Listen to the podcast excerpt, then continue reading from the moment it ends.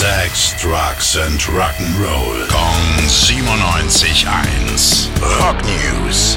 Schönen guten Morgen, Herr Professor. Was haben Sie denn Neues für uns? Guten Tag, Herr Billmeier. Es geht um Mick Mars von Motley Crue. Da gibt's äh, leider ein bisschen traurige Nachrichten. Ja, der Oh. hängt seine Live-Gitarre jetzt an den Nagel. Ähm, geht nicht mehr mit Motley Crue auf Tour. Ja, Grund ist dafür eine Krankheit, Morbus Bechterew heißt die. So eine Art Rheuma hat er schon relativ lang. Und jetzt sagt er, geht's live einfach nicht mehr.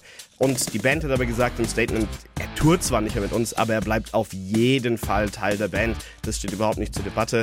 Ist ja auch das einzige Gründung, Gründungsmitglied, der durchgehend mit dabei war. Ne? Vince Neil war mal weg, Tommy Lee hat mal Ja, Pause gemacht. ja. Und deswegen ähm, ist es noch so eine besondere Wertschätzung.